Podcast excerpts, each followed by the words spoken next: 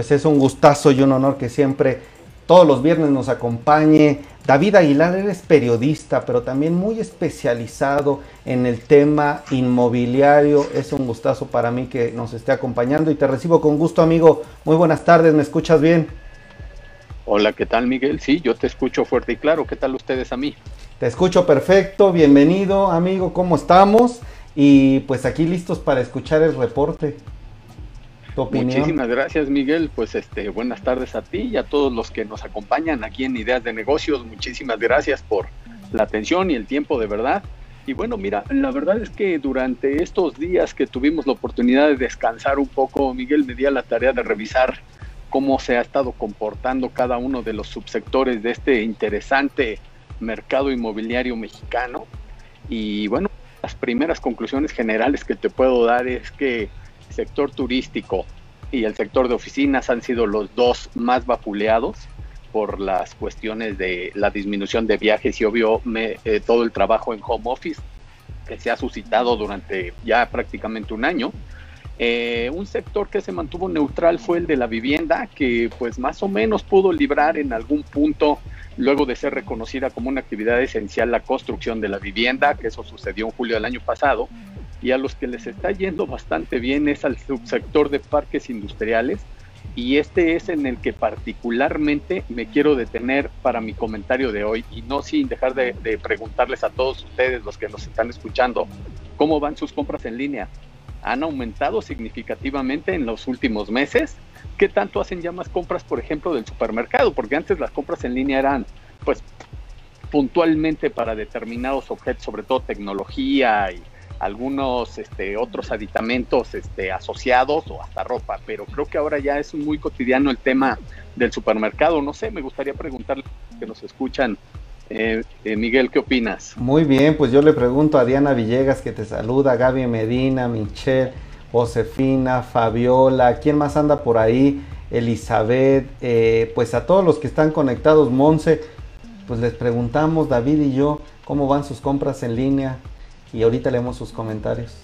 Adelante, amigo. Sí, muy, muy bien, muy bien. Pues mira, eh, me gustaría empezar señalando un reporte de CBRE, que donde, bueno, eh, pues nos confirma algo que ya habíamos este, platicado en, en anteriores colaboraciones, el crecimiento exponencial del comercio electrónico que tan solo en 2020 creció 81% en México respecto a 2019 y que justamente esto ha estado impulsando de manera relevante la demanda de espacios industriales.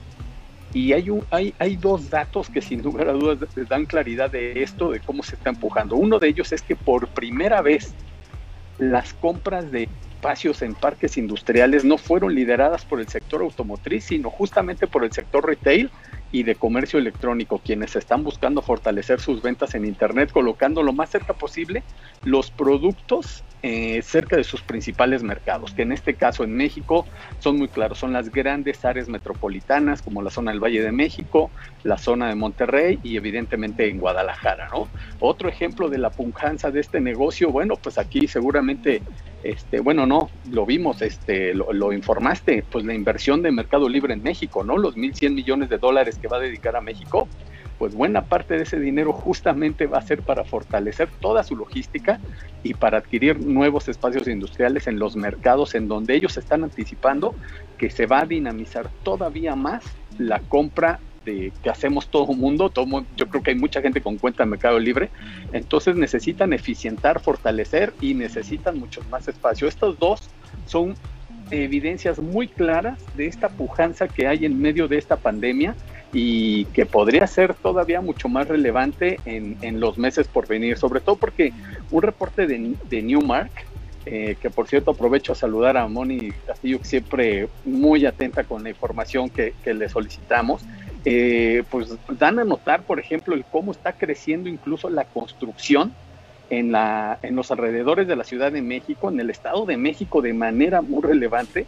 Por ejemplo, eh, CEMIG y la Asociación de Desarrolladores Inmobiliarios tienen identificados cuando menos 700 millones de dólares de inversión para planeación y construcción de parques industriales, sobre todo en la zona que atraviesa la autopista del Arco Norte. Y aquí es donde justamente cobra mucha relevancia, por ejemplo, en la infraestructura carretera, no solamente la ferroviaria, que sin duda es importante y eficiente, pero la infraestructura carretera tiene mucho que ver y sobre todo en esa zona de la autopista del Arco Norte que facilita el tránsito de la zona del Golfo hacia el interior del país.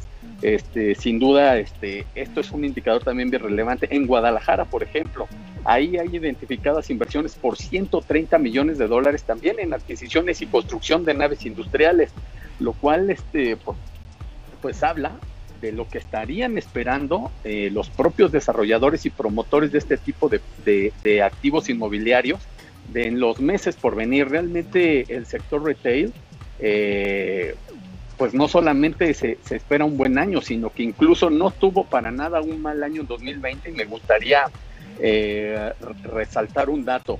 La diferencia de comercialización que hubo en 2020 contra 2019 de superficies en parques industriales, pues fue de menos 6.350 metros cuadrados. ¿Sabes cuánto es esto, Miguel? ¿Cuánto? Un, un, campo de fútbol mide más que eso. Entonces, para que tengas una idea, que aún pese a la pandemia y gracias a este impulso que tuvo el comercio electrónico y al interés que tienen ya las diversas eh, tiendas departamentales y de supermercados en fortalecer su comercio electrónico, realmente no les fue nada mal. Sí, compensó de una manera relevante y bueno, por reiterarte lo que te decía al inicio del análisis, por primera vez el sector automotriz no fue el principal demandante de superficies en parques industriales. Así que bueno, realmente creo que estamos viendo a un sector que si bien propiamente no es ganador, realmente se vio beneficiado con toda esta situación que estamos viviendo en medio de la pandemia. Miguel, ¿cómo la ves? Oye David, qué buena información y aparte nos das como siempre una perspectiva, mi estimado, no solo de lo que está pasando, sino cómo está moviendo el mercado. Esta, eh, en las redacciones nos piden mucho eso, tú como editor, periodista, creo que lo sabes muy bien. Eh, cómo se reacomodan los mercados cuando sale una empresa, cuando hay una crisis. Y creo que nos das cuenta muy interesante de eso. Fíjate que a tu, a tu pregunta, yo ya ando, fíjate que a tu respuesta, a tu pregunta que nos hiciste al inicio, que cómo van las compras en línea, nos dice mi querida Diana Villegas de Estafeta, sigo comprando mucho en línea. Muy bien, eso es un indicativo de que eh, pues es muy cierto esto que nos plantea David, más bien es un ejemplo de lo que nos dice David Gaby Romero. No compro el súper en, en línea, no lo compras muy mal, Gaby, te ahorras una vueltezota y andar pasillando.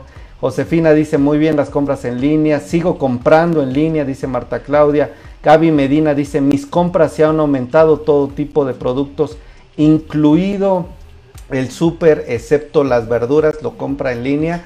Y sí, yo creo que también lo personal, David, hay un aumento, por ejemplo, desde mi lado, en tu casa, en la familia. Pues sí, estamos comprando muchas más cosas en línea para evitar uno porque están cerrados, otro para evitar el contagio. Y me parece interesante esto que nos está diciendo David. ¿Qué piensan ustedes? O sea, está compensando la industria del retail, que es los supermercados, las tiendas de autoservicio, las departamentales, están compensando este sector de retail, la compra, la adquisición de metros cuadrados en parques industriales.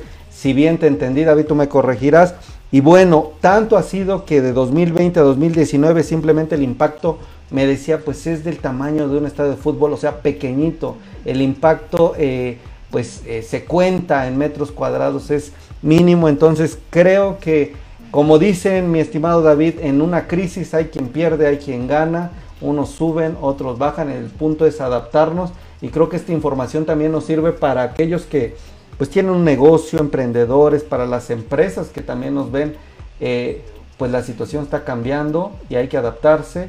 Y este tema del comercio electrónico, el retail, pues sigue tomando y es una muestra de que tiene mucha fuerza, ¿no crees? Sí, por supuesto, y seguiremos que eh, empezará a tomar mucho mayor relevancia eh, de manera particular quiero puntualizar lo de Mercado Libre, que bueno, pues no es un, no es solamente un jugador relevante en este mercado, es uno de los protagonistas en América Latina y sin lugar a dudas vendrán muy bien, sobre todo por la generación de empleo que eso va a significar en los meses por venir, ¿no? Que tanto urge en un país como México, que pues este, tiene una apuesta importante para la recuperación económica, ¿no? Totalmente. Pues muy bien, sí, ese de Mercado Libre también a mí me llamó la atención 1100 en los últimos cuatro años ha invertido mil millones de pesos, creo, y este año mil cien millones, o sea, en general dos mil cien millones de pesos. Hay que corroborar bien la cifra porque luego se me van los pesos por dólares, eso es muy malo, pero bueno, por ahí va la cifra. Y pues te agradezco mucho, estimado amigo, que nos estés dando, como siempre, estos comentarios tan oportunos. Que tengas muy buen fin de semana, un abrazote y estamos en contacto. Claro que sí, un abrazo para todos, de manera muy especial a Diana, a Gaby, muchísimas gracias siempre por las porras y nos vemos el siguiente viernes. Un abrazo.